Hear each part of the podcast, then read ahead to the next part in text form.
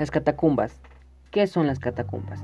Las catacumbas son cementerios subterráneos que fueron utilizados como lugar de entrenamiento para los ciudadanos paganos, judíos y los cristianos en Roma.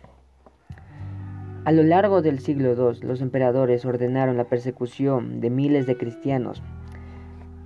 Eran lanzados a los leones, les hacían luchar entre ellos para poder sobrevivir. Algunos cristianos se escondían en las catacumbas. El Papa Sedipo encargó al emperador Calixto a construir la primera catacumba subterránea. Fue descubierta en el siglo XVI a lo largo de Argentina, cercano a los foros imperiales.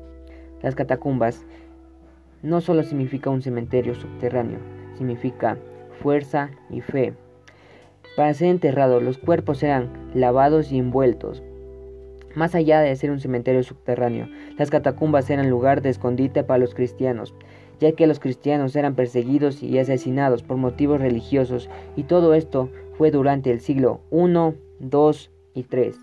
Algunos se reunían para escuchar misas, prédicas y rezos. Las persecuciones terminaron en el año 313, cuando el imperio romano reconoció la libertad de culto para los cristianos. Las catacumbas quedan como evidencia muda de los descansos finales de las personas que creían en Jesucristo.